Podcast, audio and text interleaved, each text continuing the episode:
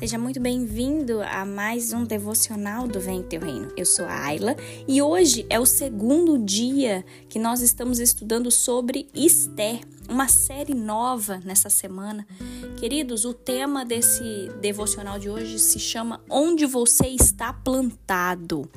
Eu quero te desafiar para que você continue lendo o livro de Esther Ontem nós meditamos né, no capítulo 1, 2 e 3. Hoje eu te desafio para que você leia o capítulo 4, 5, 6 e você entenda mais sobre o que aconteceu com Esther.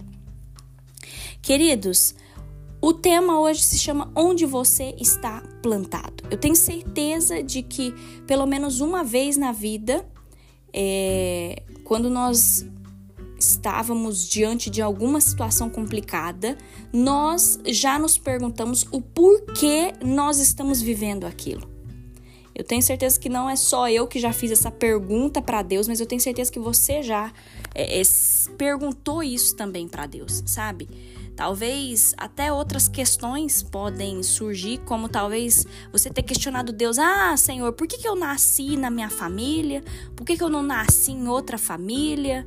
ou ou sei lá, por que, que tal coisa aconteceu comigo? Por que, que fulano fez tal coisa comigo? Eu sei que a gente tem muitos questionamentos, queridos, mas eu quero que você entenda isso. Eu falei, o devocional se chama Onde você está plantado. Entenda, Deus ele não erra. Você não nasceu no lugar errado. Você nasceu no lugar certo. Não se deixe enganar por sentimentos ou situações difíceis.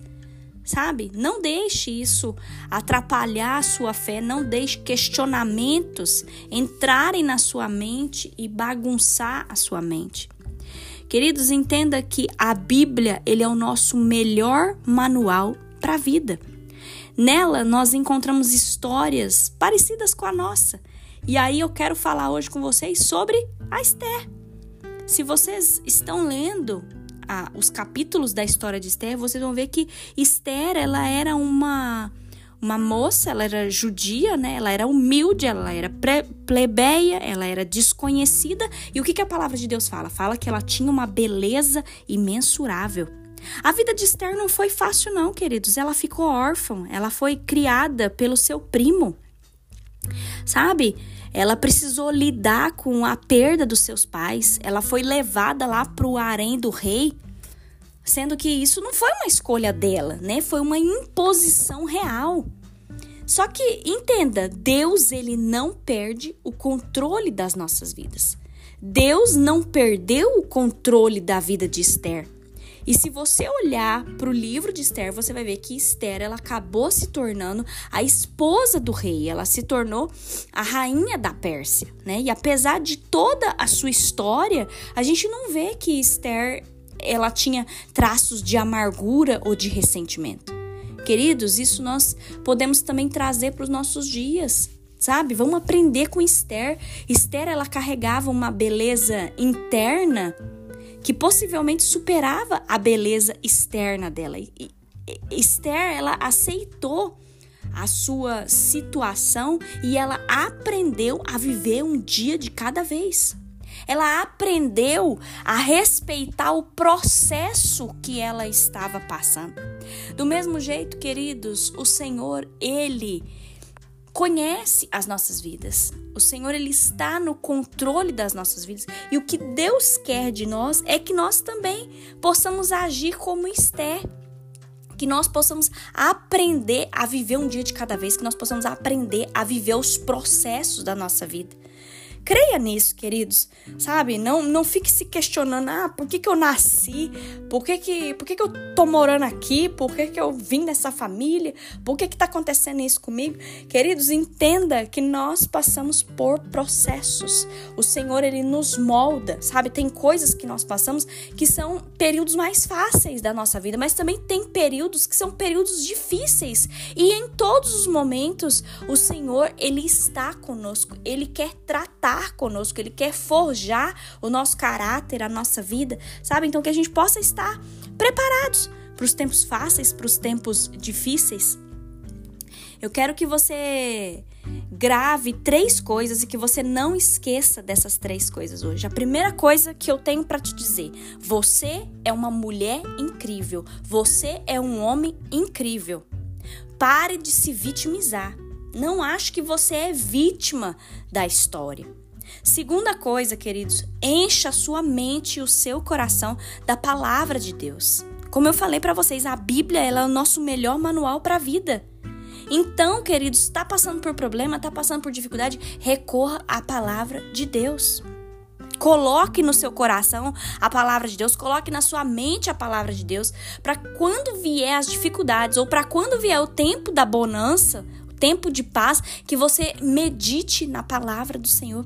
E a terceira coisa, queridos, não se esqueça disso com esse devocional de hoje. Você precisa viver um dia após o outro para você experimentar o novo de Deus. Sabe? Faça a diferença aonde você está plantada hoje. Faça a diferença aonde você está, seja no seu ambiente de trabalho, seja na sua escola, seja dentro do seu casamento, dentro da sua casa, dentro da sua família, dentro da sua igreja. Faça a diferença aonde você está plantada seja com a sua vizinhança, deixe Deus te usar para o propósito que Ele tem para a sua vida. Sabe? Aprenda a confiar e a permanecer fiel em Deus. E creia que todo mal cairá por terra. Creia nisso, creia que Deus ele é a sua justiça, ele é um justo juiz, queridos. Em nome de Jesus, creia que você está no lugar certo. Não se corrompa, não se distraia do propósito que Deus tem para sua vida. Sabe, seja a luz, seja o sal que tempera o ambiente aonde você está. Exale Jesus, peça para que Deus te dê sabedoria em meio às dificuldades, queridos. Em nome de Jesus, que você possa meditar hoje nessa palavra e que você não se esqueça que o Senhor, ele caminha conosco, independente das situações que nós estamos passando. Lembre-se que tudo é um processo. Tudo é um processo e tudo culminará para o propósito que Deus tem para a nossa vida. Amém? Eu quero orar por você. Feche os seus olhos, vamos falar com o Senhor. Meu Pai, obrigada por mais um devocional. Obrigada, meu Deus, porque nós podemos aprender tanto com a vida de Esther. Senhor, nos ajude a aquietar o nosso coração, que a gente compreenda os planos do Senhor que a gente compreenda aquilo que o Senhor está fazendo, as mudanças que o Senhor está fazendo, as direções que o Senhor está nos levando, ó Pai, que nós possamos fazer a diferença aonde o Senhor tem nos plantado. Ah, Deus, tira do coração dessa pessoa que me ouve todo sentimento de vitimismo. Tira, Senhor, todo sentimento de amargura, de ressentimento. Ah, Pai, que nós possamos aprender a respeitar o processo que nós estamos passando nessa situação, Pai. Que o Senhor nos ajude, meu Deus, que nós possamos recorrer ao Senhor, que nós possamos recorrer à Bíblia. A Bíblia é o nosso melhor manual, Pai. Que a gente não corra de um lado para o outro, mas que a gente pare e busque ouvir a voz do Senhor através da Bíblia. Ah, meu Deus, obrigada, Pai. Obrigada porque o Senhor fala conosco. Obrigada porque o Senhor nos instrui. O Senhor nos ensina. Obrigada, Papai. Nós queremos mais de ti, nós queremos, Deus, que o Senhor nos use conforme o teu querer, para que essa geração mude, para que esse mundo mude e que não seja por nós, mas que o teu nome seja glorificado através das nossas vidas. Nos abençoe, Pai, e nos livra do mal, em nome de Jesus. Amém.